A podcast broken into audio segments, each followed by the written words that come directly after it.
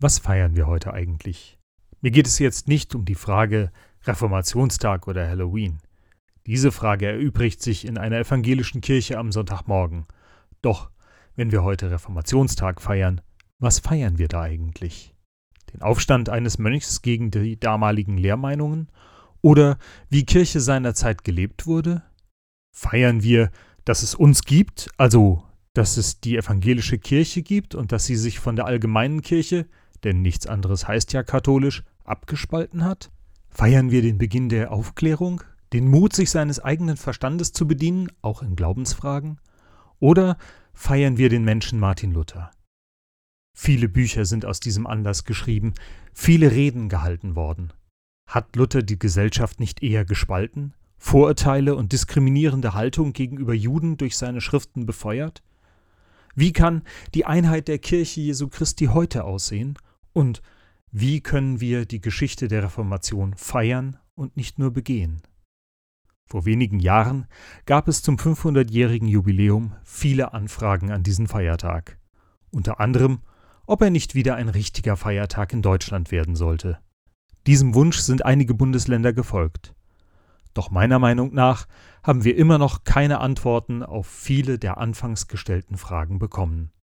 Wenn wir schon einen Feiertag haben, was feiern wir mit dem Reformationstag? Reformbewegungen gab es in der Kirche schon früh. Die Spaltung der christlichen Bewegung in verschiedene Kirchen geschah nicht erst vor 500 Jahren. Die erste große Trennung in die allgemeine katholische Kirche und die rechtgläubige orthodoxe Kirche geschah schon im dritten Jahrhundert nach Christus. Schon in den ersten Jahren der Kirche und zur Zeit der Apostel steht die Bewegung der Jünger Jesu vor ihrer ersten heftigen Zerreißprobe. Wir lesen davon in der Apostelgeschichte und in den Briefen des Paulus. Es wurde heftigst darum gestritten, welche Voraussetzungen gelten, um ein richtiger Nachfolger Jesu zu sein. Und Paulus reagiert dabei äußerst heftig auf die Anfragen seiner Geschwister im Glauben. Ich lese aus dem Brief an die Gemeinde in Galatien, Kapitel 5, die Verse 1 bis 6. Zur Freiheit hat Christus befreit. So steht nun fest und lasst euch nicht wieder das Joch der Knechtschaft auflegen. Siehe, ich, Paulus, sage euch, wenn ihr euch beschneiden lasst, so wird euch Christus nichts nützen. Ich bezeuge abermals einem jeden, der sich beschneiden lässt, dass er das ganze Gesetz zu tun schuldig ist. Ihr habt Christus verloren, die ihr durch das Gesetz gerecht werden wollt. Aus der Gnade seid ihr herausgefallen, denn wir warten im Geist durch den Glauben auf die Gerechtigkeit, auf die wir hoffen. Denn in Christus Jesus gilt weder Beschneidung noch Unbeschnittensein etwas, sondern der Glaube, der durch die Liebe tätig ist. Freiheit, das ist ein großes Wort, und jeder von uns wünscht sich, frei zu sein. Wir wollen frei sein in unserem Handeln, in unseren Entscheidungen und in unseren Möglichkeiten. Doch dieser Wunsch, der mit diesem großen Wort verknüpft ist, verstellt uns den Blick darauf, worum es Paulus in seiner Streitschrift geht. Paulus will nicht mehr und nicht weniger als eine klare Entscheidung der Gemeinde. Jeder Einzelne in der Gemeinde ist herausgefordert, sich zu entscheiden. Was ist eigentlich geschehen, dass der Apostel so wütend ist?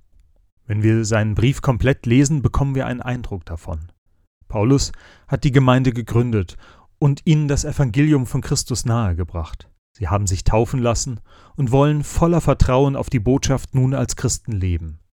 Es gab keine Voraussetzungen, sondern nur das Wort, dass sie in Christus Teil am Reich Gottes haben. Nachdem der Apostel weitergezogen ist, kamen in seiner Folge Brüder und Schwestern in Christus nach Galatien.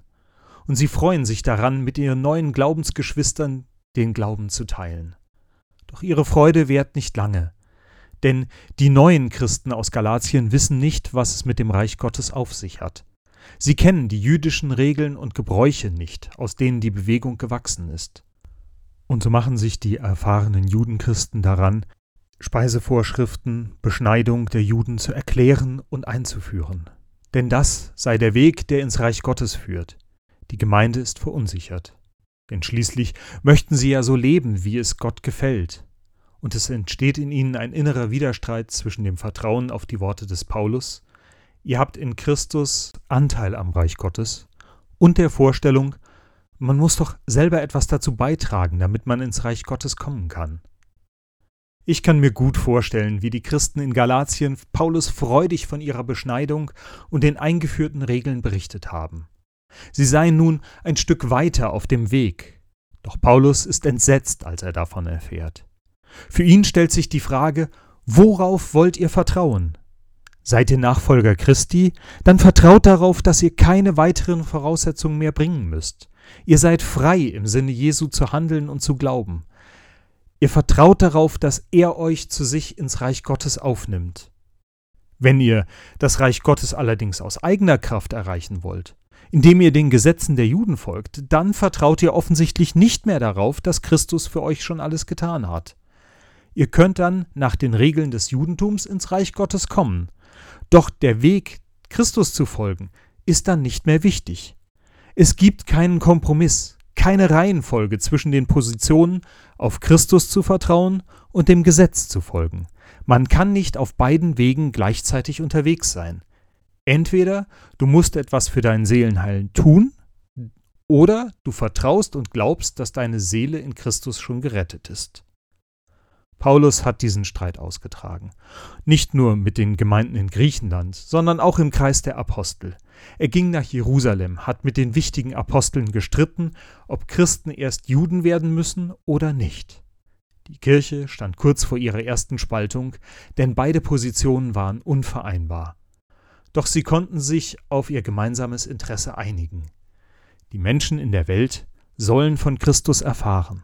Sie sollen erleben, dass Gott ihnen entgegenkommt.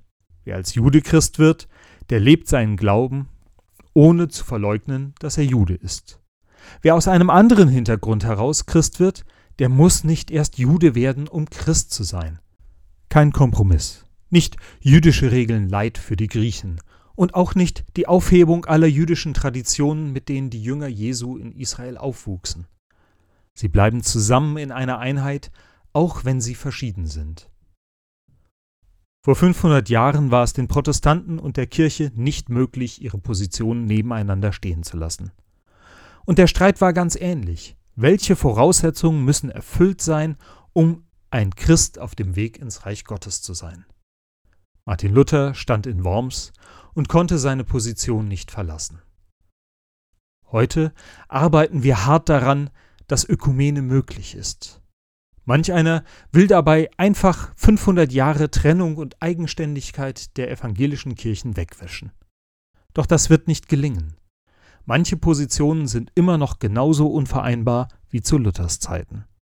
Es gilt also, das gemeinsame und verbindende Interesse zu finden und zu halten, um dann in der Verschiedenheit gemeinsam zu Christus zu kommen, der uns in seinem Reich zu seiner Kirche verbinden wird. Das ist es, was ich heute feiern möchte, dass wir uns jederzeit den neuen Fragen unserer Zeit stellen müssen, dass wir uns über die Antworten streiten dürfen und einander dabei trotzdem als in Christus verbundene Gemeinde begegnen.